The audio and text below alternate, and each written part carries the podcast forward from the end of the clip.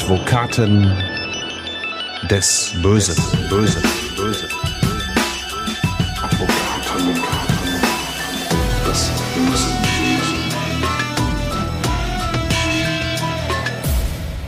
Herzlich willkommen zu Advokaten des Bösen, ein True Crime Podcast, in dem Strafverteidiger ihre eigenen wahren Fälle erzählen. Mein Name ist Simone Danisch, ich bin Journalistin, Radiomoderatorin und True Crime Fan. Heute begrüße ich mal wieder Burkhard Benneken hier in der gemütlichen Aktenkammer, aka Podcast Studio. Hallo. Hallo Simone, wir sitzen mal wieder zwischen den 11.000 abgelegten Strafakten. So sieht's aus. Und nicht nur dieses Podcast Studio, sondern auch immer wieder Einblicke in den Alltag von Burkhard oder auch von Hans Reinhardt seht ihr ja bei uns auf Instagram. Wenn ihr da dem Advokaten des bösen Account noch nicht folgt, dann macht es am besten jetzt direkt. So, tauchen wir aber direkt in unsere neue Akte heute ein. Und da begeben wir uns diesmal ins Drogenmilieu. Und das muss man so deutlich sagen, richtige Freunde gibt es in diesem Milieu nicht, vor allem nicht auf der, ich sag mal, professionellen Ebene, also sprich unter Drogenhändlern. Und diese Erfahrung konntest du schon oft genug machen, hast du mir erzählt, Burkhard. Vorab muss man mal sagen, Hans Reinhardt und ich, wir sitzen ja mit unserer Kanzlei und auch unseren anderen Anwälten, die hier arbeiten, mitten im Ruhrgebiet. Das mhm. ist natürlich unweit der holländischen Grenze. Und da kommen sehr, sehr viele Fälle rein, wo es um Betäubungsmittelstrafrecht geht. Natürlich ganz viele holen Marihuana, aber auch andere Drogen aus Holland, bringen ja, die rüber und dann landen hier sehr, sehr viele Mandate. Ich würde sagen, so etwa ja, fast 70 Prozent unserer Tätigkeit wow. Im Strafrecht liegt sogar im Betäubungsmittelstrafrecht. Mhm. Wir sind da sehr spezialisiert, haben da eine sehr große Klientel in ganz Deutschland, aber mittlerweile auch in anderen Ländern, insbesondere auch in Holland haben also, wie ich, ohne dass ich jetzt übertreiben möchte, sehr, sehr gute Einblicke in die Szene, wissen, was da läuft, wie es abläuft und ähm, dann sind wir wieder beim Ausgangspunkt, nämlich Freundschaften in Drogenmilieus die gibt es meines Erachtens nur scheinbar. Mhm. Ja, da finden Leute zusammen, die sitzen dann auch unter Umständen Jahre oder Jahrzehnte lang zusammen und es geht aber im Prinzip meistens nur um eins, nämlich um den Konsum von Drogen. Und das ist oft auch das Einzige, was die Leute verbindet und viele sind ja dann völlig zugedröhnt, zugerauscht und man verändert sich oft auch von der Persönlichkeit sehr mhm. und ähm, vielen ist, das ist meine Erfahrung, gar nicht bewusst, dass ihr scheinbarer Freund gar nicht so ein wirklicher Freund ist, sondern dass das Ganze im Prinzip nur fußt auf dem Konsum von Drogen, den man gemeinsam betreibt. Mhm. Und das werden wir auch heute in der Akte so sehen. Diese Akte ist auch noch gar nicht so alt. Sie beginnt im Verlauf vom 3. zum 4. April 2021 und spielt in Recklinghausen im Stadtteil Suderwich. Es ist das Osterwochenende und ich kenne diesen Fall schon ziemlich gut, denn ich arbeite ja beim Lokalradio im Kreis Recklinghausen und da war der Fall natürlich auch ein Thema. Allein weil er wegen der verwendeten Tatwaffen irgendwie so kurios klang. Das waren eine Armbrust und ein Samurai-Schwert. Aber wir fangen mal chronologisch an. Es geht um den Fall deines Mandanten Paolo. Er ist damals 26 Jahre alt, lebt in Recklinghausen und ist mit Amira verlobt. Er ist Vater einer zehnjährigen Tochter aus seiner früheren Beziehung und bis hierhin war der Lebensweg von Paolo auch schon, ja nennen wir es mal freundlich, holprig. Schwierige Schullaufbahn, abgebrochene Ausbildung, eine kriminelle Vergangenheit. Äh, Burkhard, skizziere uns mal Paolos Biografie noch ein bisschen man muss sagen, es war nichts ganz, ganz Schweres mhm. dabei, ja, in seiner kriminellen Vergangenheit, aber es gab schon immer mal wieder Strafverfahren, ähm, mal wegen Körperverletzung stand er beim Jugendrichter, mhm. ist dann mal zu 60 Stunden, äh, Arbeitsstunden verurteilt worden, mal war er wegen fahrlässiger Trunkenheit im Verkehr, also hat er dann zu viel getrunken oder auch Drogen genommen und war mit dem, mit dem Auto unterwegs ähm, vom, vom Jugendrichter. Dann gab es äh, allerdings eine Geschichte, die schon etwas heftiger war, das muss man ganz klar sagen, da stand er auch noch beim Jugendschöffengericht damals äh, als Angeklagter vor Gericht und da wurden ihm äh, schwerer Bandendiebstahl in 18 Fällen zur Last gelegt. Oh, wow. Ja, und ich habe nochmal die alte Akte hier. Und äh, da kann man so ganz kurz zusammengefasst Folgendes sagen. Das war so um das Jahr 2011 herum, hatte der Angeklagte, also mein Mandant Paolo, in wechselnder Beteiligung mit anderen Tätern in Mal und Umgebung Wohnungseinbrüche und Raubüberfälle begangen. Er und seine Mittäter, die er zum Teil seit seiner Kindheit oder auch aus der Schule kannte, waren dabei in Wohnungen und Häuser gelangt, indem sie entweder mit einem sogenannten Engländer die Schließzylinder aufgebrochen oder mit großen Schraubendrehern oder Meißeln Terrassentüren und Fenster aufgehebelt hatten. Die Beute hatten Paolo und seine Mittäter regelmäßig untereinander geteilt. Es hatte der Grundsatz geherrscht, dass auch Bandenmitglieder, die bei einzelnen Taten nicht am Tatort waren, beteiligt wurden, so viel zur Freundschaftssimone, mhm. indem sie erbeutetes Geld, Kleidungsstücke oder Drogen erhielten. Paolo hatte dabei gehandelt, um sich eine nicht nur vorübergehende Einnahmequelle zu schaffen und es gab dann ja 18, insgesamt sogar 22 Taten, wenn man ganz genau ist. Und ähm, tja, er hat damals also wirklich, muss man sagen, ein sehr, sehr gutes Urteil erhalten, nämlich eine Einheitsjugendstrafe von zwei Jahren mit Strafaussetzung zur Bewährung, mhm. ja, für diese 22 Geschichten. Also das muss man schon sagen, das war schon milde. Das war mhm sehr entgegenkommend. Und dann gab es allerdings noch ein Urteil, das jetzt auch für unseren Fall hier von entscheidender Bedeutung ist. Mhm. Er wurde nämlich durch ein anderes Gericht zu einer Bewährungsstrafe verurteilt und zwar zu acht Monaten mit Bewährung. Mhm. Und die Bewährungszeit lief noch, als dann die jetzt hier maßgebliche Tat im Raum steht. Ah, okay. Ja, nicht nur seine Bandenkollegen kannte Paolo aus seiner Schulzeit, sondern auch einen Freund. Es ist sein bester Freund, Ronny, 30 Jahre alt, aus Mal. Nur als Hinweis, wir haben natürlich alle Namen in dieser Akte geändert. Ronny hat was mit Kokain zu tun, dealt so ein bisschen. Und Paolo und Ronny konsumieren auch hin und wieder, trinken Alkohol zusammen, mit von Zeit zu Zeit auch dramatischen Folgen, Burkhardt. Manche dieser Treffen arten in handfesten Schlägereien aus. Ganz genau. Also die beiden kennen sich schon, das muss man sagen, seit der Schulzeit, mhm. sind ja befreundet. Natürlich fußt auch vieles sicherlich, wie eingangs skizziert, auf Alkohol, auf Drogen, die man gemeinsam nimmt. Ähm, aber trotzdem ist es eine Männerfreundschaft, das muss man ganz klar sagen, die allerdings etwas seltsam ist, mhm. weil man regelmäßig auch aneinander gerät, was ja noch normal sein mag, verbal. Ja. Aber dann schlagen sich die beiden, und ich sage es jetzt mal so, wie man es hier im Ruhrgebiet sagt, äh, gegenseitig in die Fresse. Das heißt, die verprügeln sich.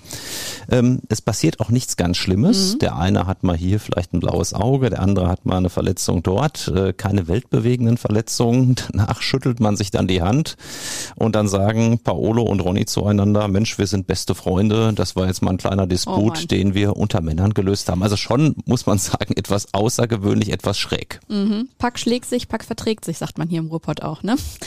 Von all dem wollte Paolo seine Verlobte Amira aber offenbar weghalten, vor allem vom Drogenkonsum und dem Kokain.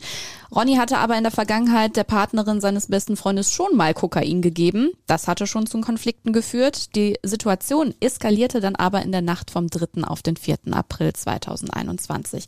Burkhard vorangegangen war dem Ganzen ja ein Streit von Paolo und Amira um eine Lappalie rückblickend, muss man sagen. Es war der 3. April 21, Kar-Samstag und es ging tatsächlich um einen Streit ursprünglich zwischen meinem Mandanten Paolo und Amira, seiner, seiner Lebensgefährtin, um ein Ostergeschenk, das äh, Amira für die zehnjährige Tochter von Paolo ausgesucht hatte. Mhm. Damit äh, war Paolo nicht einverstanden, warum auch immer. Ja, also naja gut, ich glaube beide können heute kaum noch nachvollziehen, wie sie sich damals darüber streiten konnten, aber es war so und beide waren dann sehr aufgebracht, ja, wie so ein Beziehungsstreit manchmal ist, äh, du Arsch, ich hau jetzt ab und so weiter und so fort, haben sich äh, deutlich verbal ausgetauscht und dann ist Amira zu der Freundin des gemeinsamen Freundes Pitt gefahren. Mhm. Und Paolo hat sich mit dem gemeinsamen Freund Pitt getroffen. Also die Männer haben sich auf der einen Seite zusammengeschlossen, mhm. so an diesem Kar-Samstag, und auf der anderen Seite die beiden Frauen. Mhm. Nach dem Motto, ähm, ja, Paolo und Amira haben Streit, dann halten jetzt mal die Frauen zusammen auf der einen Seite und die Männer auf der anderen Seite. Mhm. Und bei dem Treffen von Paolo und Pitt fließt auch schon Alkohol und es werden mutmaßlich auch schon Drogen genommen. Also man fährt erst zu einer Veranstaltung zu ja, Familie im Prinzip von Pitt. Mhm. Ähm, Paolo schlägt da schon ganz gut zu. Es geht ein bisschen insbesondere um Alkohol hier noch in mhm. dem Bereich. Ähm, was er genau getrunken hat, kann man nur noch äh, ja ganz grob skizzieren. Es waren mehrere Bier im Spiel, soll wohl auch schon ein bisschen Wein getrunken worden sein. Ja, und gegen 19 Uhr hat man dann, also Paolo und Pitt gemeinsam diese Party, äh, diese Feier äh, von Pitts Angehörigen verlassen und fuhr dann in die Wohnung von Pitt nach Mal. Mhm. Und auch Amira versucht, wie du ja schon gesagt hast, in der Zwischenzeit den Ärger über den Streit zu vergessen, indem sie sich wieder einmal an Paolos besten Freund wendet. Ronny soll ihr auch diesmal wieder Kokain verkaufen. Und Ronny sagt auch nach dem Motto, kein Thema, komm vorbei. Ich bin gerade in einer Wohnung in Recklinghausen. Das ist übrigens Simone der spätere Tatort, mhm. wo es dann zu der Attacke kommt, über die wir gleich reden. Und äh, ja, dort ist Ronny schon. Und Ronny verkauft dann Amira für 40 Euro, ja, nicht ein ganzes, aber so ein halbes Gramm Kokain gibt's mhm. dafür ungefähr auf dem Schwarzmarkt. Ja, und ähm, das ist dann auch der spätere Auslöser ja, für diese Nummer, die dann völlig aus dem Ruder gelaufen ist. Mhm. Ja, an sich keine große Sache, aber trotzdem hat natürlich, das muss man ganz klar sagen, ähm, Ronny hier etwas getan, was ihm von seinem besten Freund Paolo untersagt worden war, gib meiner Lebensgefährtin keine Drogen, weil, das hat ja auch Paolo nicht einfach nur so gesagt, sondern Amira hatte dadurch wirklich schwere psychische Probleme bekommen. Mhm. Ihr ging es ohnehin schon in einigen Lebenssituationen nicht so gut. Sie hatte auch ihren Job verloren, glaube ich, und deswegen war sie eh schon ein bisschen depressiv gestimmt. G genau, genau, war psychisch angeschlagen und natürlich, das ist auch kein Geheimnis, gerade wenn man dann Kokain konsumiert, kann das auch vielleicht mal vorübergehend euphorisierend wirken, mhm. aber langfristig natürlich die psychische Problematik erheblich verstärken. Und insofern kann man Paolo natürlich sehr gut verstehen, mhm. wenn er mhm. sagt, er wollte das nicht, dass seine Lebensgefährtin Kokain bekommt, weil sie angeschlagen war. Natürlich, er war selbst jetzt nicht das beste Vorbild, weil er ja, ja selbst auch konsumiert hat nach dem Motto, wir Männer dürfen das, ihr Frauen nicht. So ein bisschen so, die Richtung hatte das schon. Und äh, deshalb hat es natürlich wahrscheinlich Amira auch nicht ganz so ernst genommen. Das war mein Eindruck jedenfalls. Paolo erfährt dann in einem Telefonat davon, dass Ronny seiner Verlobten das Kokain verkauft hat. Und er will natürlich sofort mit Pitt zu Ronny in die Wohnung dieses Freundes nach Recklinghausen. Es ist so, dass dieses Telefonat, was dann geführt wird, noch aus der Wohnung äh, zwischen Paolo und Amira, wo das dann rauskommt, dass äh, tatsächlich Ronny das äh, Kokain herausgegeben hat an Amira. Da steigert sich dann äh, äh, Paolo in einen, in einen richtigen Wutrausch, muss man sagen. Also er mhm. hatte vorher noch weiteren Alkohol getrunken getrunken, er hatte jetzt auch Kokain konsumiert. Mm. Und all das zusammen ist natürlich ein Cocktail, der ja sicherlich auch dazu beitragen kann, dass man sich anders verhält, mm. ganz sicherlich anders verhält, als man das im nüchternen Zustand tun würde. Und ähm, ja, ich habe mit Paolo da auch lange drüber gesprochen, wie er sich da so reinsteigern konnte. Und ähm, er selbst kann sich das auch in der Tat nur mit den mit den Drogen erklären. Mhm. Ja, also das ist es, es war so eine eine fixe Idee, dass er sagte, ich habe Wut und Aggression bekommen, wie selten zuvor in meinem Leben. Ähm, als ich das da am Telefon hörte, ja, es war dann auch schon irgendwie nach Mitternacht kurz vor zwei Uhr und ähm, dann beschließt ähm, Paolo gemeinsam mit Pitt loszufahren aus der Malerwohnung ins ja, gut 15 Kilometer entfernte Recklinghausen und dort wollte man dann entsprechend den besten Freund, nämlich Ronny, zur Rede stellen. Mhm. Aber ähm, das geht auch erstmal schief. Also daran sieht man auch, wie sehr Paolo da in seinem Wutrausch war und wahrscheinlich auch unter Drogen gesetzt war, weil er vertut sich auch erstmal im Eingang. Ne? Das zeigt natürlich auch seine Konstitution, seine Verfassung. Mhm. Ja, in dem Tatzeitpunkt ist jetzt mittlerweile zwei Uhr nachts. Ja, Pitt war gefahren. Der hatte wohl deutlich weniger jedenfalls Alkohol konsumiert als mein Mandant. Und Pitt hatte ähm, Paolo dann rausgelassen an dieser Anschrift in Recklinghausen. Ähm, ja, Paolo war ausgestiegen und hat tatsächlich dann direkt erstmal die Eingangstür eingetreten, nach dem Motto, hier komme ich. Mhm. Und ähm, tja, es war allerdings die falsche Eingangstür. Als er nämlich dann im Hausflur stand, dachte, dachte äh, Paolo, der schon mal in dieser Wohnung mhm. äh, desjenigen war, wo man jetzt äh, halt eben den besten Freund vermutete, dachte er, das sieht doch anders aus als beim letzten mhm. Mal. Naja gut, dann ist er vorne wieder raus und mhm. dann beim zweiten Versuch, auch da wurde die Tür wohl etwas gewaltsam aufgemacht, unten ist er dann rein. Mhm. Dann wurde er allerdings tatsächlich oben in die Wohnung reingelassen, mhm. nämlich auch von seinem besten Freund. Ähm, und das ist so ein bisschen erstaunlich eigentlich, weil ähm, Paolo hatte ja vorher seinen besten Freund schon angerufen auf der Fahrt mhm. und hatte klar gemacht, wir kommen vor oder ich komme vorbei, ich stell dich zur Rede. Also es war natürlich vollkommen klar, da ist Gefahr im Verzug. Mhm. Ja, und trotzdem ähm, hat im Prinzip Ronny, der ja nicht alleine in dieser Wohnung war, da waren ja noch mehrere Leute, ähm, hat die Polizei nicht gerufen, hat äh, auch im Prinzip selbst keine Anstalten gemacht, die Wohnung zu verlassen, mhm. obwohl er im Prinzip dieses Übel kommen sah, dass es gleich körperliche Auseinandersetzungen gibt. Und das zeigt natürlich auch das, was wir auch später in einem Gerichtsverfahren gesagt haben. Ursprünglich war das Ganze sowohl für Paolo als auch für Ronny eine Geschichte wie in der Vergangenheit, die wir eben angesprochen hatten. Mhm. Es gab mal Streit, mal wieder ging es um Kokain und Amira.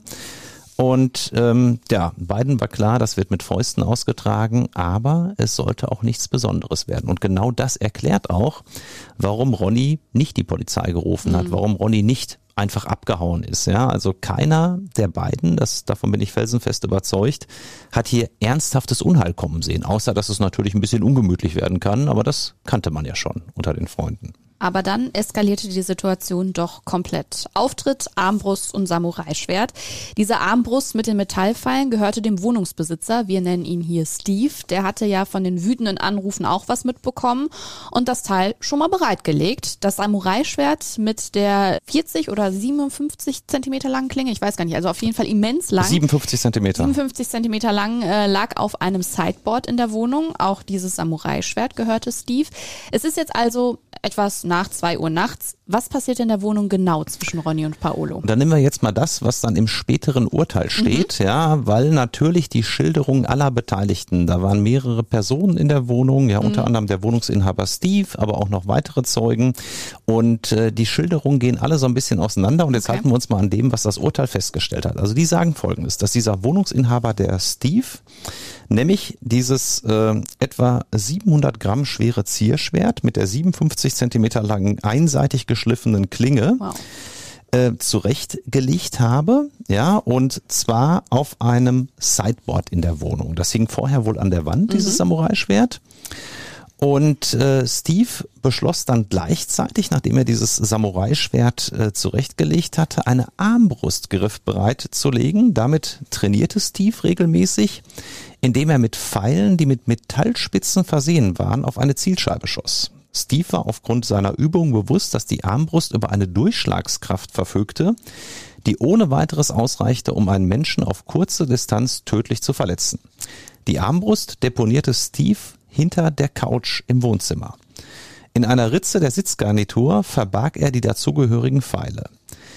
Ronny legte seinerseits vorsorglich seinen Schmuck und seine Armbanduhr ab, um zu vermeiden, dass diese im Zuge einer von ihm erwarteten körperlichen Auseinandersetzung beschädigt wurden. Und dann geht's weiter im Urteil.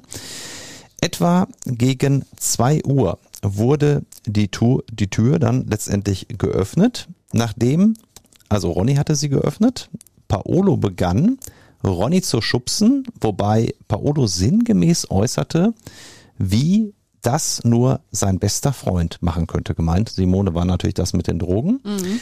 Ronny versuchte zunächst noch Paolo zu beschwichtigen. In der relativ engen Wohnung entwickelte sich dann ein Gerangel, nämlich hier zwischen Ronny und Paolo, mhm. bei dem sich beide Kontrahenten gegen die TV-Wand und über den Wohnzimmertisch stießen, sowie mit Fäusten aufeinander einschlugen. Bis hierhin alles wie immer, würde ich sagen. Alles wie immer.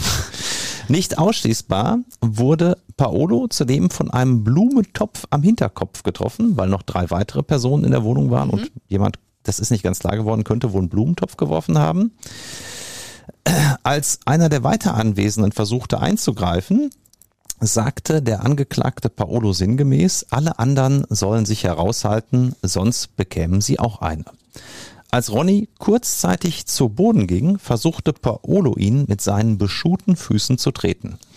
Ronny konnte ihn seinerseits mit Fußtritten auf Abstand halten. Paolo hielt dann kurz inne und wandte sich von Ronny ab. Hierbei erblickte er das auf dem Sideboard liegende oben genannte Schwert, das Simone halt eben von Steve, dem Wohnungsinhaber, mhm.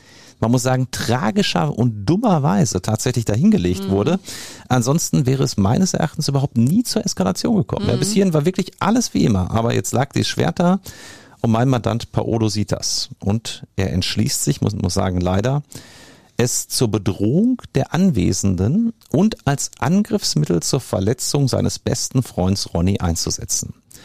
Er ergriff es genau zu diesem Zweck und drehte sich nun mal in Richtung der auf der Couch sitzenden, kommen die drei Personen, inklusive Steve, der dort sitzt. Im Zuge dieser Bewegung streifte das Schwert nah am Kopf des zu dieser Zeit rechts neben ihm auf der Höhe der TV-Wand sitzenden Zeugen XY vorbei. Mit einem Grinsen hielt der Angeklagte mit beiden Händen das Schwert, durch das er sich nun allen überlegen fühlte, in schlagbereiter Pose vor seinem Oberkörper, Oberkörper wobei er sinngemäß äußerte, was sie, gemeint waren jetzt die Anwesenden, denn da hätten. Da fasste Steve den Entschluss, weil er sich bedroht fühlte, mit der Armbrust, die er schon während des Klopfens an die Tür gespannt und mit einem Pfeil bestückt hatte, jetzt auf Paolo zu schießen. Und dann, Simone, passiert wirklich was, habe ich noch nie gehabt, einen Fall mhm. mit einer Armbrust und dann äh, in dieser Weise, weiter geht's dann, der Pfeil der Armbrust durchdrang das Brust, Brustbein von Paolo, verletzte einen Leberlappen, durchstach das Peritoneum, so ein medizinischer Fachbegriff, und blieb unmittelbar am Herzbeutel stecken, wobei letzterer, man muss sagen zum Glück, nur oberflächlich verletzt wurde. Mhm. Paolo bemerkte zwar, dass ihn ein Gegenstand in der Brustgegend getroffen hatte, was sich akustisch ausschließlich durch ein Plopp-Geräusch geäußert hatte. Er war aber vor allen Dingen durch seinen Erregungszustand in seiner Wahrnehmungs-, Erkenntnis- und Handlungsfähigkeit nicht beeinträchtigt, sagt das Gericht hier. Herz und Lunge des Angeklagten arbeiteten ohne Einschränkung seines Kreislaufs weiter. Und das muss man wirklich sagen, Simone hatte echt Glück gehabt, weil mhm. das hätte auch ganz anders ausgehen können. Das klingt so. Obwohl Paolo erkannte, dass Steve und nicht Ronny den Schuss abgegeben hatte aus der Armbrust, ähm, setzte er zum Schlag in Richtung von Ronny an. Und zwar mit dem Samurai-Schwert. Mhm. Ja, also wenn es jetzt so gewesen wäre, dass Paolo in diesem Moment nicht auf seinen besten Freund, sondern auf den Armbrustschützen mhm. losgegangen wäre, Simone, hätte man ernsthaft darüber diskutieren können, ob er das gedurft hätte. Mhm. Ja, natürlich hat er eine bedrohliche Situation durch dieses äh, ja, Herumschwenken mit dem äh, Samurai-Schwert geschaffen aber dass man da dann gleich ohne Vorankündigung, ja, jemand mit der Armbrust ins Herz, Herz schießt, also was der Steve hier getan hat, das war für mich also wirklich ein ganz klarer äh, versuchter Mord, ja, also eine heftige Nummer oder zumindest ein versuchter Totschlag, ja, man muss nochmal drüber streiten, warum er da geschossen hat, weil, da kommen wir später nochmal drauf, ja auch Drogen in der Wohnung waren und es mhm. ihm vielleicht auch darum ging, dass das nicht auffiel, ja, dann wäre es natürlich auch vielleicht zur, Verdeckung, zur Verdeckung einer Straftat gewesen, aber das ist bewusst, das sage ich ganz deutlich, eine Spekulation von mir. Mhm. Das formuliere ich auch im Konjunktiv. Naja, auf jeden Fall geht's dann weiter. Dann schlägt Paolo mit dem Samurai-Schwert in Richtung des Kopfes seines besten Freundes Ronny. In Richtung seiner Schulter, seiner Flanke und auch in Richtung der zum Schutz hochgehaltenen Unterarme. Mhm. Und zwar handelt es sich um kraftvolle Schwerthiebe. Wohlgemerkt mit dieser 57 Zentimeter langen Klinge. Man mag sich vorstellen, dass das schon sehr, sehr gefährlich war mhm. natürlich. Es kam Paolo dabei darauf an, Ronny zumindest zu verwunden, schreibt das Gericht. Paolo hatte in sein Mitbewusstsein aufgenommen, dass seine gegen den Kopf gerichteten Hiebe aufgrund der Wucht des Aufpralls zu lebensgefährlichen Schädelverletzungen führen könnten. Paolo nahm in Kauf, dass mit einem wuchtigen Hieb des Schwertes dessen Klinge lebenswichtige Gefäße etwa im Bereich des Halses durchtrennen könnte. In seiner Wut und seinem unbedingten Willen nach Vergeltung nahm Paolo auch tödlich wirkende Verletzungen seines besten Freundes zur Erreichung seines Zieles hin. Zwischenzeitlich konnte Steve, also der Wohnungsinhaber, die Aufmerksamkeit von Paolo auf sich ziehen, indem er Flaschen nach ihm warf. Dann verlagerte sich das Geschehen in das Schlafzimmer, in das Ronny bis ans Bett floh. Dorthin verfolgte ihn Paolo und schlug ungeachtet der Worte des Geschädigten, man sei doch befreundet und er solle doch aufhören mit dem Scheiß, mit unverminderter Brutalität mit dem Schwert auf Ronny ein. Ronny trafen mindestens vier Schwerthiebe. Er erlitt infolgedessen eine etwa sieben Zentimeter lange Schnittwunde an der linken Schläfe im Bereich des Haaransatzes eine weitere sieben Zentimeter lange Schnittwunde an der rechten Schulter am Übergang zum Oberarm mit teilweiser Durchtrennung der Faszie des Muskels. Weiterhin eine zehn Zentimeter lange bis ins Unterhautfettgewebe reichende Schnittverletzung an der linken Flanke. Ronny hob die Unterarme zur Abwehr vor den Kopf. Deshalb traf einer der Schwerthiebe dort und die Klinge des Schwertes drang tief in das Gewebe des linken Unterarms ein. In der Folge des Wucht des Hiebes konnte die Klinge bis zum Knochen vordringen und eine offene Fraktur dritten, Gra dritten Grades der Elle verursachen. Man muss dazu auch noch sagen, Simone, also mein Mandant ist schon wirklich ein trainierter Typ mit einem mhm. ordentlichen Gewicht von damals so rund 100 Kilo, mhm. also wirklich ein Bär von Typ, muss man sagen. Da und der hat natürlich, der hat natürlich Kraft, absolut. Gleichzeitig zerschnitt die Klinge dort Muskel, Sehnen und Bindegewebe, mhm. sodass eine etwa 15 Zentimeter lange und bis zu 10 Zentimeter breit klaffende Wunde entstand. Die ebenfalls zum Schutz entgegengehaltenen Hände verletzte die Schwertklinge, indem sie V-förmig in das Fingergrundgelenk des rechten Ringfingers einschnitt, wobei sie die Strecksehne durchtrennte, sowie indem sie dem Mittel- und Ringfinger der linken Hand jeweils eine zwei bzw. fünf Zentimeter lange Schnittwunde zufügte. Letztere war am Mittelfinger so tief, dass ein Fingergelenk eröffnet wurde.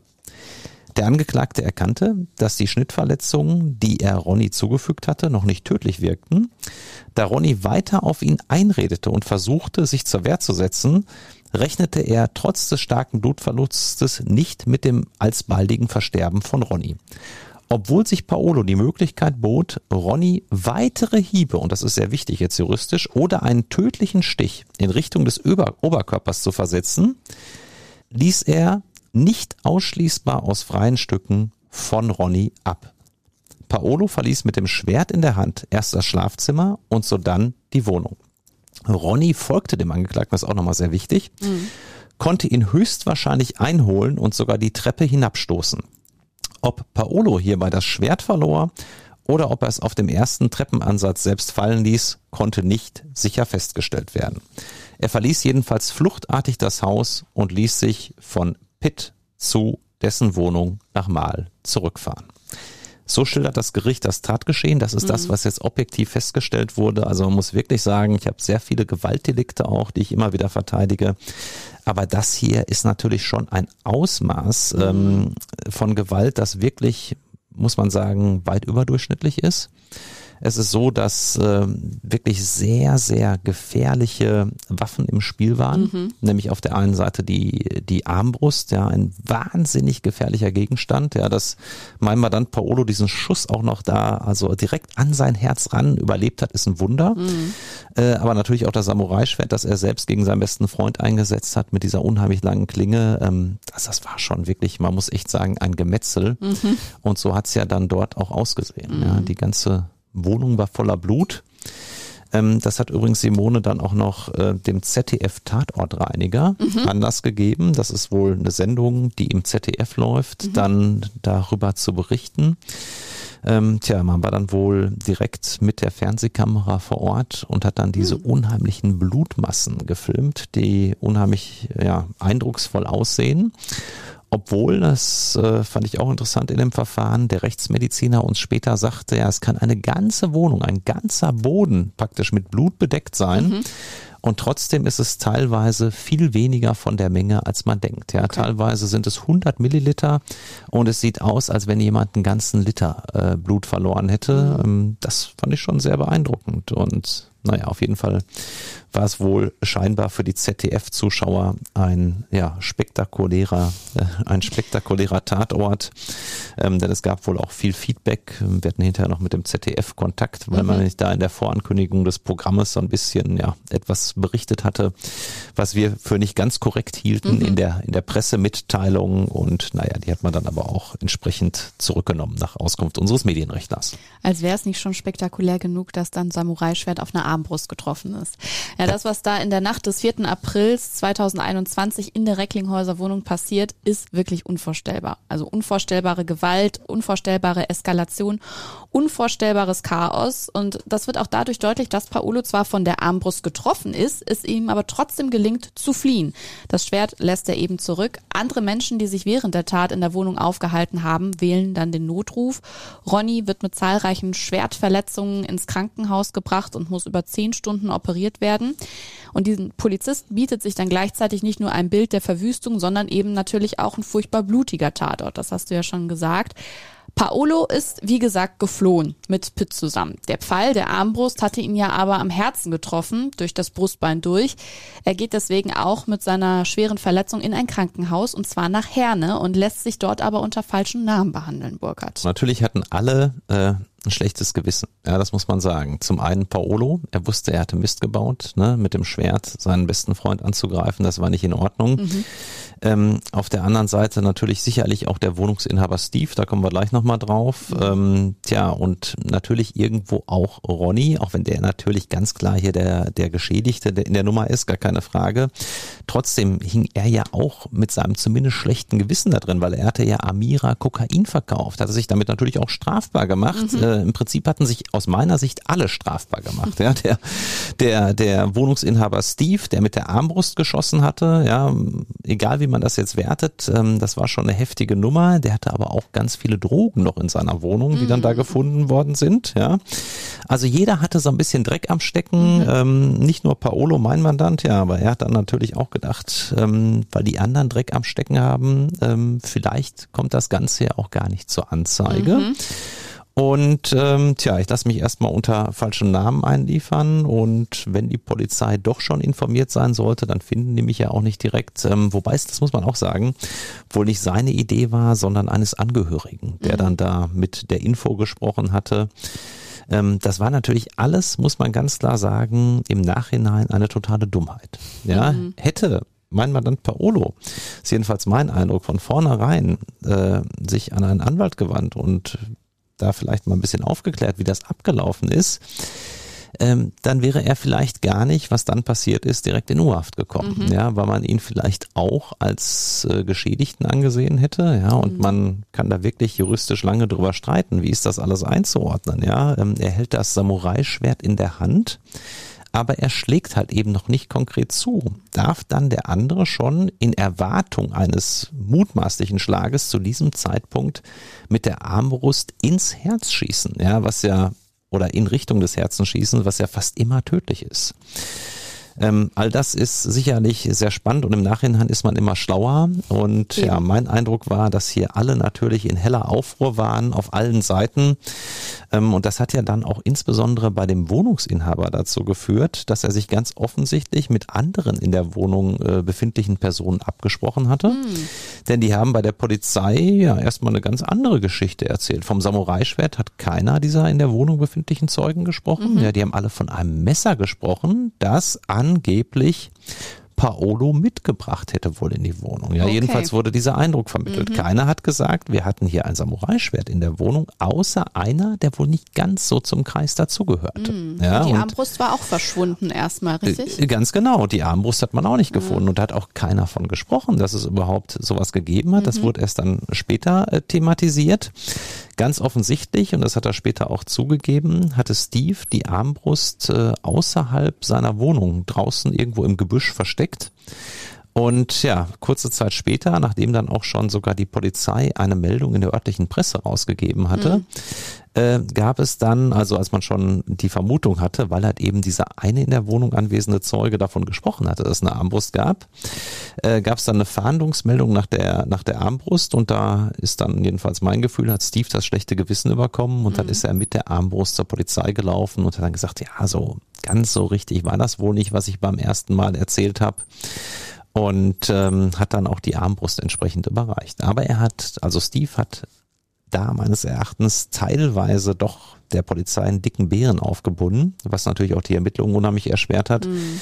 indem er die Situation mit allen Mitteln versucht hat, als ja Nothilfe zugunsten mhm. von Ronny darzustellen. Er hat nämlich gesagt, oder zu, zu seinen eigenen Gunsten sogar Umständen als Notwehr, er hat nämlich gesagt, dass Paolo äh, im Prinzip ausgeholt hätte und äh, schon schon die Tat angekündigt hätte und er Steve hätte noch Warnungen abgegeben, nicht weiter, so sinngemäß, mhm. äh, sonst werde ich gleich schießen. Und All das war aber durch den weiter anwesenden Zeugen, der wohl tatsächlich die Wahrheit von Anfang an gesagt hat, der auch zu dieser ja, Drogentruppe, wenn ich das mal so nennen darf, gehörte, äh, rausgekommen und der hat nämlich gesagt, nee, nee, nee, da war überhaupt nichts äh, von Paolo in diese Richtung und auch Steve hat in keinster Weise den Armbrustschuss angedroht, sondern Mhm. er hat einfach äh, aus dem Nichts heraus auf Paolo geschossen Mhm. und dieser Zeuge hat auch von Anfang an gesagt, er hätte den Schuss mit der Armbrust für völlig übertrieben gehalten. Das Mhm. muss man schon sagen. Paolo ist jetzt also im Krankenhaus und wird da von der Polizei noch am 4. April aufgesucht. Die haben ziemlich schnell herausgefunden, dass Paolo Paolo ist und dass er an der Auseinandersetzung beteiligt war. Und als sie nicht in seiner Wohnung antreffen konnten, lag der Verdacht bei dem Mann mit dem Pfeil in der Brust ziemlich nahe. Für Paolo geht es dann weiter in das JVA-Krankenhaus nach Fröndenberg. Achtmal muss er hier noch operiert werden. Du hast ihn dort besucht, denn Paolo wird dein Mandant. Zwischenzeitlich ist ein äh, Untersuchungshaftbefehl ergangen, ja, weil natürlich ähm, äh, wegen eines versuchten Tötungsdelikts Klar. ermittelt wird. Ja, man hat gesagt, das Zuschlagen mit dem Samurai-Schwert war zumindest ein versuchter Totschlag. Und ja, dementsprechend kam er dann nicht in die normale JVA, weil er war ja nun wirklich lebensgefährlich verletzt. In diesem ersten Krankenhaus ist er schon operiert worden. Und du hast gerade gesagt, acht weitere Operationen gab es dann in dem JVK, so nennt man das juristisch, also nicht JVA, nicht Justizvollzugsanstalt, sondern JVK, Justizvollzugskrankenhaus in Frönnenberg im Sauerland. Ja, und da habe ich ihn besucht und dieses ja, JVK, das sieht schon erstmal ein bisschen aus wie eine JVA. Man muss sagen, man kommt da rein, Gitterstäbe, muss einen Anwaltsausweis vorlegen, wird auch kontrolliert, dass man keine verbotenen Gegenstände dabei hat.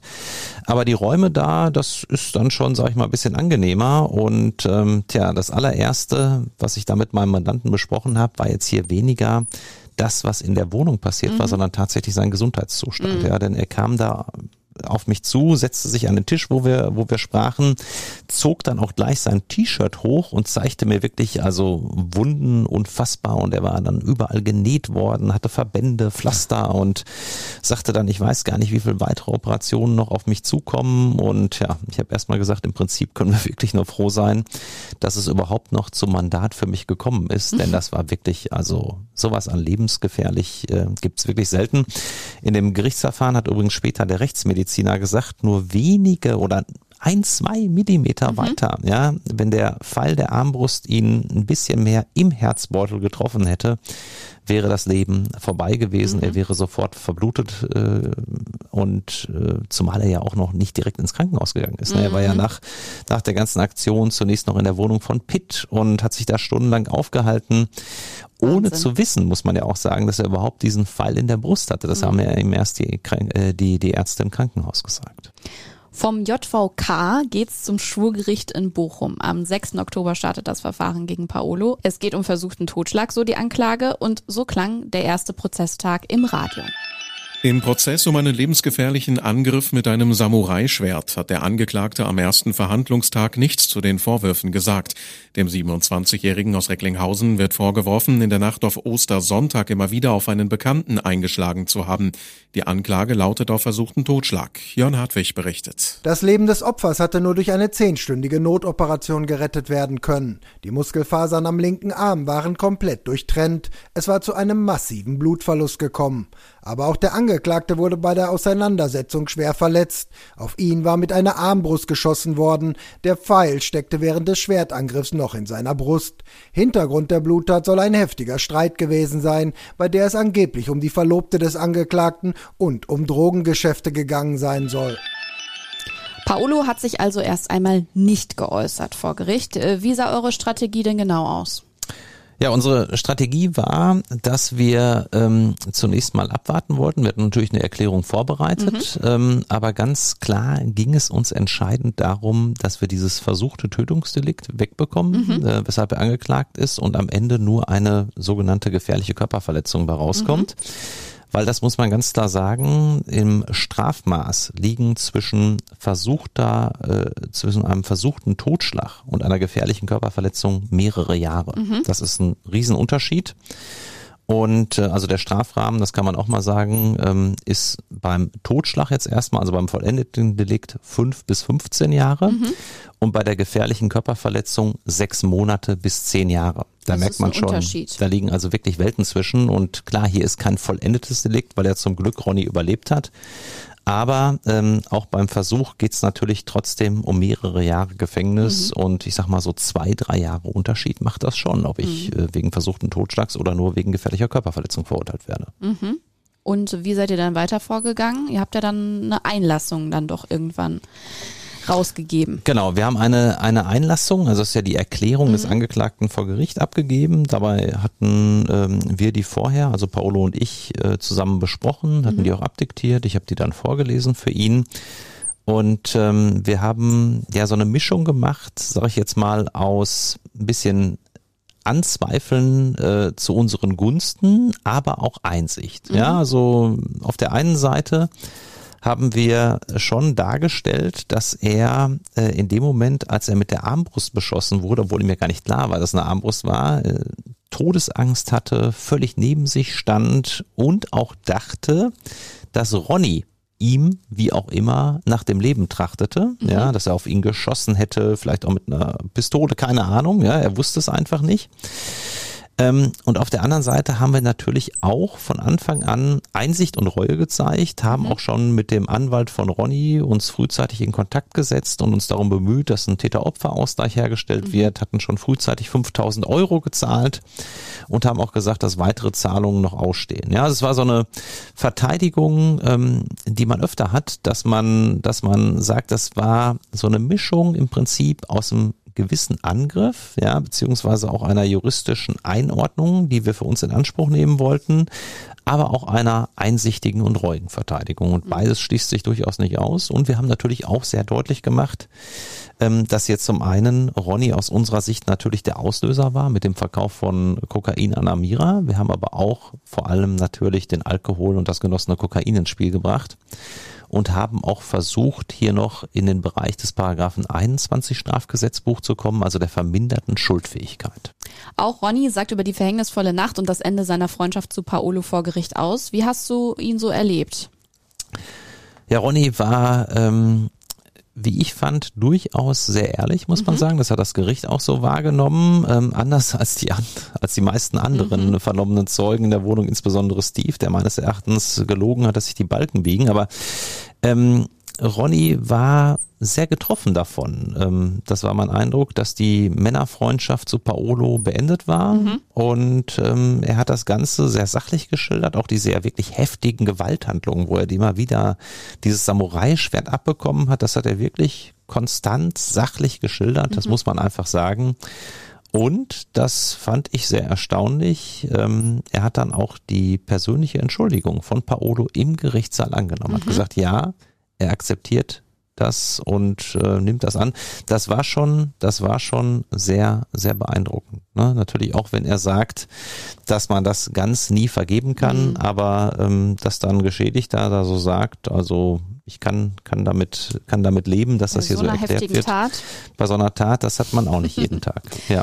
Du hast es ja schon angedeutet, allgemein ist der Prozess von, ich sag mal, schwierigen Zeugen geprägt. Wir dürfen ja nicht vergessen, in der Wohnung in Recklinghausen wurde konsumiert, da lagen Drogen rum. Damit alleine wollte natürlich keiner was mit zu tun haben. Und dann kam noch die Tat obendrauf. Wie lief das vor Gericht mit den Zeugenaussagen ab, Burkhard? Das war schwierig. Es war wirklich schwierig, ja. Also es war auch noch eine Frau in der Wohnung, mhm. ja, die tat dann so, als wenn sie praktisch gar nichts gesehen hätte, mhm. obwohl eigentlich klar war, dass sie im Prinzip alles Wesentliche mitbekommen mhm. haben muss, ja. Und äh, dann haben wir zum Beispiel sie auch mal gefragt, ja, und wie war es mit Drogen in der Wohnung? Davon habe ich nichts gesehen, so sinngemäß. Da muss ich wohl auf der Toilette gewesen sein. Also hast du gemerkt, die krückt, ja. Mhm. Also und ähm, bei den anderen, bei Steve war es auch ganz, ganz schlimm. Ähm, der hatte natürlich, das kann man nachvollziehen, Interesse daran, sich selbst da aus diesem Armbrustschuss rauszuholen. Mhm. Ja, dann lag ja sein ganzes Drogenreservoir darum. Ich glaube 200 Gramm Marihuana, weitere Drogen wurden wohl mhm. auch noch gefunden. Hat deshalb auch eine Anklage bekommen und ähm, tja, dann gab es natürlich auch noch Pitt. Also derjenige, der Stimmt. Paolo zum mhm. Tatort gefahren hatte. Und es ist ja oft so, ähm, ich sage immer, die Zeugen, die es gut mit einem meinen, das sind echt oft die schlimmsten. Ja, der hat da wirklich eine, eine Story erzählt. Es haben sich alle nur angeschaut und äh, es war vollkommen irre. Ja, bei der Polizei hatte Pitt noch zu Protokoll gegeben, dass mein Mandant, ich glaube, noch so zwei, drei Bierchen, ja auch noch im Diminutiv in der Verniedlichungsform gesprochen, getrunken hätte. Er wäre völlig klar gewesen und ja, scheinbar hatte Pitt mitbekommen, dass natürlich unsere Strategie auch war, zu sagen, Paolo war stark eingeschränkt aufgrund mhm. des Alkohol- und Drogenkonsums und jetzt vor Gericht sprach er dann davon, nein, es wäre ganz viel Alkohol gewesen und auch oh Kokain nein. und also da denkst du dir auch als Verteidiger, Simone, was läuft hier gerade für ein Quatsch ab? Ja, also äh, ich kann wirklich nur sagen, und das sage ich auch immer allen Zeugen, ja, sagt einfach die Wahrheit mhm. oder wenn ihr euch selbst möglicherweise belasten müsst oder nahen Angehörigen, dann verweigert die Aussage, aber erzählt nicht so ein Unsinn, ja, und das, das mhm. war wirklich, also es war der schlimmste Zeug, muss ich ehrlich sagen. Ja, der, der Paolo helfen wollte und das macht natürlich auch einen schlechten Eindruck. Ja, dann denkt sich natürlich auch so ein Gericht, was hat der Paolo da für Freunde? Ja, die mhm. kommen mir hin und Krücken so leicht durchschaubar, dass sich die Balken biegen. Also damit hat er uns wirklich einen Bärendienst erwiesen, mhm. muss ich sagen. Ich glaube, wir hätten ein halbes Jahr weniger bekommen, wenn äh, dieser Zeuge nicht so ein Quatsch erzählt hätte. Das muss ich wirklich mal so sagen. Nichtsdestotrotz, der Prozess läuft weiter und Anfang November gibt es eine erste Wende für deinen Mandanten Paolo. Er muss nicht mehr in Untersuchungshaft bleiben. Wie kam es genau dazu und was bedeutet das für deinen Mandanten? Genau, und ohne dass ich mich da jetzt feiern will für diesen wirklich, äh, ja, muss man sagen, außergewöhnlichen Erfolg, äh, muss man ganz klar sagen, es werden nur rund ein Prozent aller vor einem Schwurgericht Angeklagter in Deutschland vor der Urteilsverkündung aus der Untersuchungshaft entlassen. Ah, ja, das heißt, das ist nicht viel. Äh, genau, in einem von 100 Verfahren kommt das mal vor. Ähm, das ist so selten und ähm, das war wirklich eine glückliche Wendung. Es war so, dass dann der Tag kam, wo der Sachverständige aussagen sollte zur Frage, bekommt denn mein Mandant in Paragraphen 21 die verminderte Schuldfähigkeit oder nicht? Mhm. Und dieser Sachverständige, naja, also ich muss mich da wirklich äh, im Zaume halten, ähm, weil es einer der Sachverständigen ist, die alles andere als angeklagtenfreundlich sind. Das muss man mhm. sagen. Ja, und er hatte dann unter anderem die Erklärung, also unsere Einlassung hatte er als romanartig abgetan. Woraufhin ich, Simone, da werde ich dann ja auch zum Pitbull, natürlich direkt eine Unterbrechung beantragt hatte und auch einen Befangenheitsantrag gegen diesen Sachverständigen gestellt hatte. Naja, und dann gab's, und das ist ja oft dann so eine Situation, keiner hat da wirklich Bock drauf. Jetzt macht der Bennecken hier Stress und an sich läuft alles und äh, wollen wir jetzt wirklich groß über den Befangenheitsantrag beraten, gab uns das Gericht zu verstehen mhm. und das fand ich auch, muss ich sagen, wirklich sehr fair von dem Gericht, dass man das so deutlich formuliert hat. Ähm, ich kenne den Vorsitzenden Richter auch sehr gut und der kommuniziert sehr offen, äh, sehr professionell und ähm, tja, dann haben wir uns im Prinzip, äh, es war keine Verständigung, aber mehr oder weniger unter den Anwesenden darauf verständigt, das Gericht erteilt den Hinweis, man sieht jetzt kein versuchtes Tötungsdelikt mehr, sondern nur noch gefährliche Körperverletzung. Wir nehmen den Antrag auf äh, Ablehnung des Sachverständigen wegen Besorgnis der Befangenheit zurück und der Haftbefehl wird außer Vollzug gesetzt gegen eine Meldeauflage. Mhm. Ja, und das hieß dann wirklich an diesem vorzeitigen Prozesstag, wir haben insgesamt acht Tage verhandelt und wir waren ja noch nicht am Ende, konnte Paolo tatsächlich mit mir aus dem Gerichtssaal rausgehen, aus der normalen Tür des Landgerichts Bochum nach draußen. Mhm. Was übrigens, das darf ich auch an der Stelle sagen, zu einem schönen Foto geführt hat, das mir dann äh, zur Verfügung gestellt wurde für unseren Instagram-Account mhm. Advokaten des Bösen. Da umarmt nämlich Paolo seine Lebensgefährtin Amira und ich fand das wirklich rührend, muss ich sagen. Das sind somit die schönsten Momente, die du als Strafverteidiger haben kannst wenn du monatelang kämpfst und ich habe natürlich ganz häufig auch mit Amira gesprochen, die sich wirklich toll für Paolo eingesetzt hat. Völlig also das hat ihrer Beziehung nicht nichts äh, getan. Nee, im, im Gegenteil. Also ich würde sagen, die, die U-Haft hat die beiden noch mehr zusammengeschweißt. Oh. Ja, und ich glaube Spannend. auch, das ist auch mein Eindruck bis zum heutigen Tage, dass sie sich heute noch ein bisschen mehr hinterfragen, ob sie sich nochmals über so Kleinigkeiten wie an diesem Kar-Samstag äh, betreffendes Ostergeschenke streiten. Ähm, manchmal weiß man ja erst etwas zu schätzen, wenn man es nicht mehr hat. Und wenn der mhm. eigene Partner dann auf einmal eingesperrt ist, dann äh, ist eine andere Situation. Ich glaube schon, dass das die Beziehung bei den beiden deutlich gestärkt und verbessert hat, mhm. zumal jetzt auch keine Drogen mehr im Spiel sind und mhm. das ist natürlich schon toll. Aber dieser Moment, also wie gesagt, vor dem Landgericht, die beiden umarmen sich zum ersten Mal nach etlichen Monaten, das war einfach toll und das kann man bis heute auch noch auf unserem Instagram-Account sehen. Ja, scrollt da einfach mal gerne durch. Und die Untersuchungshaft hat ja auch noch im späteren Verlauf Vorteile für Paolo. Also die Untersuchungshaft war jetzt ab dem Zeitpunkt dann natürlich beendet. Mhm. Er war auf freiem Fuß. Und es ist nämlich so, wenn du in Nordrhein-Westfalen aus der Freiheit kommst, also keinen Untersuchungshaftbefehl hast und nicht hinter Gittern bist mhm. und dann irgendwann dein Urteil rechtskräftig wird, dann kannst du dich in der Regel, Ausnahme ist ein Sexualdelikt wie mhm. Vergewaltigung, direkt im offenen Vollzug stellen. Beziehungsweise du wirst kurz überprüft, aber wenn du jetzt keine entsprechenden Hindernisse hast, kommst du in der Regel sofort in den mhm. offenen Vollzug. Und das ist natürlich ein Riesenvorteil. Klar. Ähm, wenn du in Untersuchungshaft bleibst, gehst du von dort aus über eine entsprechende Auswahl von JVA zu JVA und teilweise bist du dann Monate oder noch Jahre lang erstmal im Geschlossenen. Mhm. Ja, und insofern, gerade bei, so, bei diesem Verfahren, das muss man sagen, war es natürlich ein Riesenerfolg für Paolo, vorzeitig rauszukommen. Mhm. Anfang Dezember wird dann am Schwurgericht Bochum das Urteil gesprochen. Vier Jahre Haft werden es. Der Richter sprach damals von einer Tat in einem hochkriminellen Milieu. Wie siehst du diese Aussage und das Urteil? Also ähm, zur Urteilshöhe muss ich sagen, ähm, wenn Pitt, ich habe das eben schon mal gesagt, nicht ausgesagt hätte, bin ich der Meinung, hätten wir dreieinhalb Jahre bekommen. Mhm. Ja, vielleicht drei Jahre, neun Monate, auf jeden Fall ein bisschen weniger.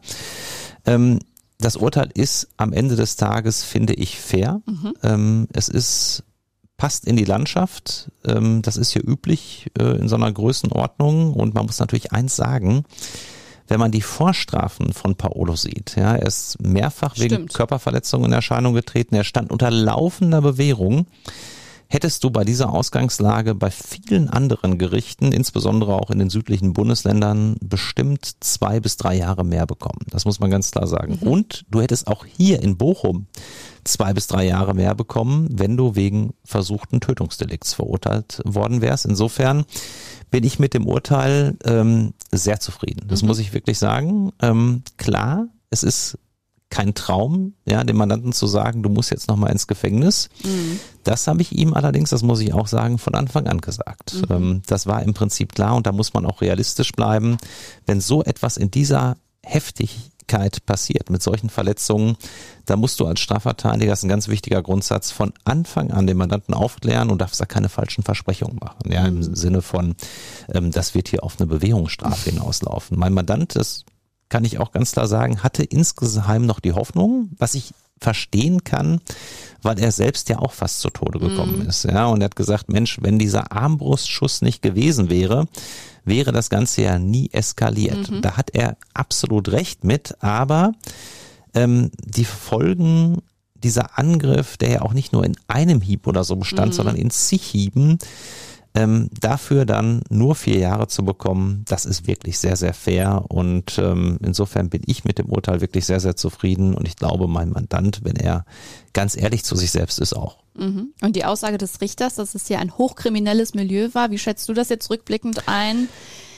Also ähm, hochkriminell würde ich für Paolo und Ronny nicht unbedingt sagen. Mhm. Ja, sicherlich gab es kriminelle Verhaltensweisen in diesem Milieu, gar keine Frage. Was ich wirklich für hochkriminell halte, und da hat der Vorsitzende Richter in meinen Augen recht, ist das, was den Wohnungsinhaber Steve betrifft. Mhm. Ja, das ist der absolute Wahnsinn, dass jemand da solch gefährliche Waffen bereithält.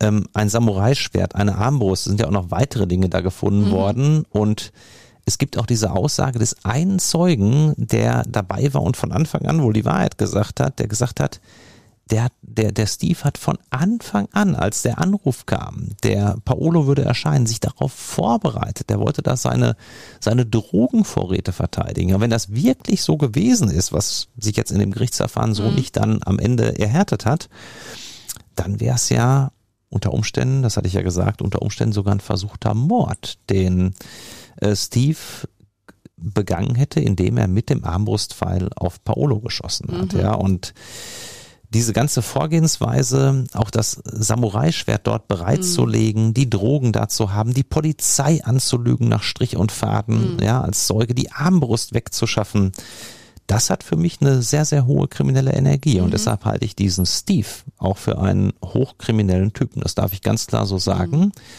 Und ähm, er ist meines Erachtens auch derjenige, der mit seinem Verhalten entscheidend dazu beigetragen hat, dass diese Tat überhaupt so schlimm werden konnte. Mhm. Denn das, das muss man ja ganz klar sagen, das war eindeutig nicht Paolos Plan. Er ist da reingegangen, wollte ihm mit Fäusten, ja, wie in der Vergangenheit auch, seinem besten Freund mal wieder eine mitgeben.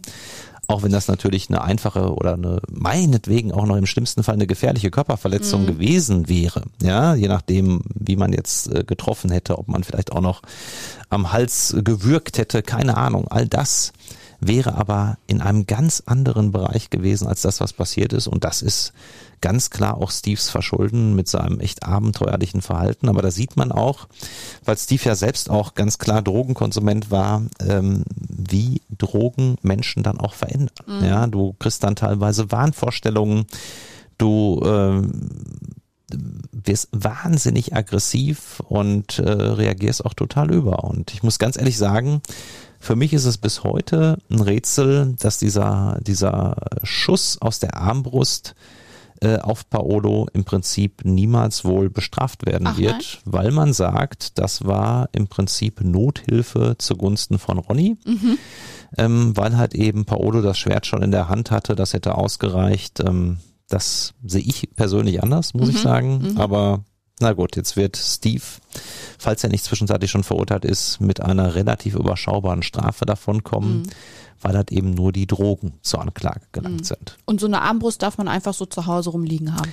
Was ja auch unbegreiflich ist, Simone. Ja, ähm, gewisse Arten von Messern darfst du in Deutschland ja. nicht besitzen. Ja. Das verstößt gleich gegen das Waffengesetz und eine hochgefährliche Armbrust, mit der du jederzeit und sofort jemanden umbringen kannst, mhm. äh, die darf man in Deutschland besitzen, ohne einen Waffenschein zu haben, ohne irgendeine Erlaubnis zu haben. Also jeder kann sich eine Armbrust kaufen. Das ist für mich unbegreiflich. Wie steht es denn aktuell um Paolo? Ihr habt äh, nochmal Revision gegen das Urteil eingelegt, richtig? Oder wie geht's jetzt für ihn weiter?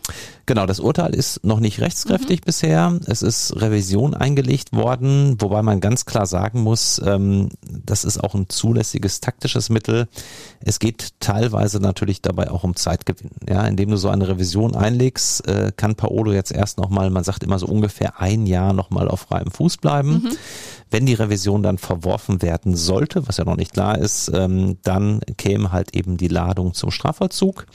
Und dadurch würde er das natürlich ein bisschen nach hinten schieben. Und das machen viele Angeklagte, gerade nach so einer U-Haft, die Paolo ja auch noch nicht kannte, die schon hart ist. Da bist du ja 23 Stunden am Tag auf der Zelle eingesperrt.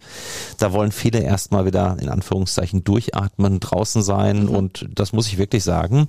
Paolo hat sich da ganz vorbildlich entwickelt. Nicht nur, dass er die Drogen nicht mehr nimmt, ja, mhm. wie auch Amira, ähm, die auch wieder fest arbeitet sondern er hat auch ähm, eine feste Arbeitsstelle, mhm. ist wirklich fleißig und ähm, macht auf mich den Eindruck, dass diese Tat ihn auch so sehr geschockt hat im Nachhinein oder auch das Strafverfahren, ja, dass in dieser Form für ihn ja auch neu war. Na klar hatte er Kontakt mit der Justiz, aber dann beim Schwurgericht zu sein, in Urhaft zu sein mhm. Und dann zu hören, das musste ich ihm ja sagen, beim versuchten Tötungsdelikt reden wir über sechs bis acht Jahre Größenordnung. Das war für ihn auch ein Schock. Eins ist für mich auf jeden Fall klar, dieser Fall war einfach von unfassbaren Extremen gekennzeichnet, von einer extremen Freundschaft, von einer extremen Tat mit extremen Waffen, extremer Wut und extremen Verletzungen in einem extremen Milieu. Mal gucken, ob du etwas seichteren Stoff für uns auf deinem Schreibtisch liegen hast, Burkhard. Welche Akte liegt da aktuell ganz oben? In dieser Woche, äh, Simone, habe ich eine Verteidigung vor dem Landgericht in Mainz, eine Berufungsverhandlung und da geht es um den sogenannten Enkeltrick. Das ist ah. an sich eine besonders unschöne Sache, wo mhm. alte Menschen um ihr Erspartes gebracht werden. Und mein Mandant, der in der ersten Instanz tatsächlich freigesprochen worden war, hat mittlerweile in der Berufungsinstanz die Tat zugegeben, weil die Beweislage, das muss man auch wirklich sagen, dann erdrückend war. Und jetzt geht es halt eben darum, welche Strafe bekommt er. Mhm. Und auch da spielen wieder Drogen mit rein, denn er hat sich zwischenzeitlich gegenüber dem Gericht in Mainz total geöffnet und hat zugegeben, dass er schwer kokainabhängig ist und deshalb auch die Tat begangen hat. Und da hat jetzt ein Sachverständiger sich ausführlich mit ihm unterhalten. Ich bin mir übrigens ganz sicher, Simon, diesen Seitenhieb darf ich mir erlauben, dass es ein besserer Sachverständiger ist als der, der es in Bochum war und der nicht von romanartigen Erzählungen spricht, wenn mein Mandant ihm etwas sagt, sondern der da etwas neutraler und offener ist. Ähm, tja, und dann geht es um die Frage, kommt dieser Mandant in den Maßregelvollzug nach Paragraph 64 Strafgesetzbuch. Mhm. Das heißt dann auf Deutsch kurz gesagt Therapie statt Strafe. Mhm. Das streben wir an. Der Mandant hat, also da gibt es überhaupt keinen Zweifel, ein ernsthaftes Drogenproblem, hatte einer alten Dame dann ja sehr, sehr viel Geld weggenommen. Es ist dort von bis zu 200.000 Euro Schaden die Rede. Mhm. Und ähm, ich bin mir ganz sicher, dass dieser Mandant sich auch grundlegend positiv verändern wird, wenn er ja in eine langfristige Therapie kommt. Das ist wirklich so die Erfahrung mit ganz, ganz vielen Menschen, die in der Therapie waren. Wenn die da rauskommen, sind die oft wirklich anderes. Trifft mhm. natürlich nicht auf jeden zu. Mhm. Einige machen dann auch munter weiter und ähm, das ist auf jeden Fall eine Riesenchance und wenn er sie ergreift, wird er sicherlich auch nicht mehr alte Menschen bestehlen. Das hoffen wir auf jeden Fall. Advokaten des Bösen meldet sich in 14 Tagen zurück. Die nächste Akte öffnen wir dann wieder mit Hans Reinhardt. Bis dahin immer weiter gerne uns auf Spotify, Apple Podcast und überall, wo es geht, bewerten und uns natürlich auch auf Instagram folgen. Zu dir sage ich Tschüss, Burkhard. Bis zum nächsten Mal, Simone.